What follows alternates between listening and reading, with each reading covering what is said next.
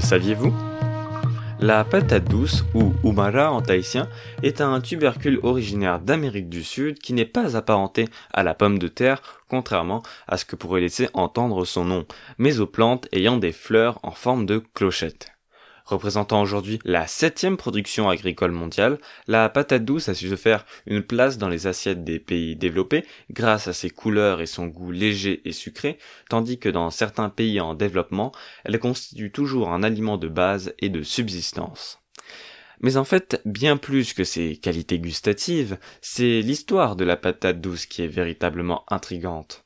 En effet, comment un légume originaire d'Amérique du Sud a pu se propager jusqu'à des îles perdues en plein milieu du Pacifique Sud?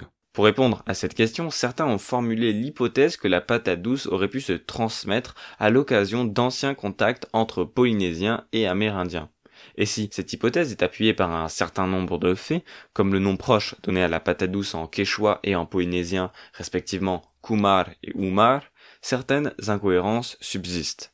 En effet, pourquoi, si la patate douce avait bien été transmise aux Polynésiens par les Amérindiens, n'a-t-on pas retrouvé d'autres aliments de base de ces derniers, comme le maïs ou les haricots, dans les îles du Pacifique Sud?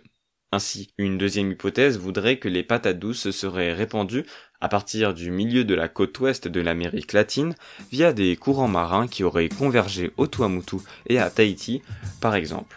En tout cas, pour l'instant, la question reste encore en suspens et la dispersion de la patate douce nimbée de mystère.